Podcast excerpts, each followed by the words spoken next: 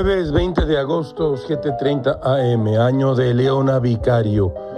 Una nota de Rubén Mozo y Janet López Ponce en Milenio informa que la bomba prometida finalmente detonó.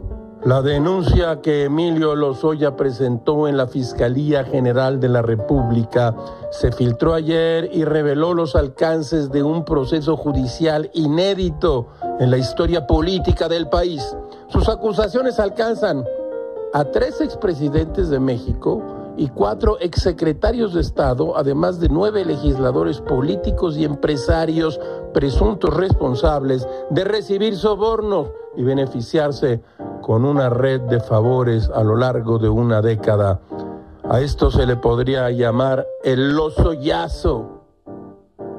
Ay, güey, de plano todos y todas y todes.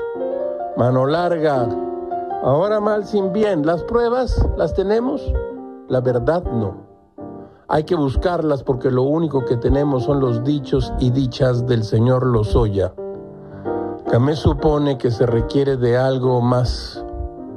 Al paso que vamos, el único que se quedará atorado será el señor Lozoya. Verán si no, recuerden las palabras de Gilgamesh.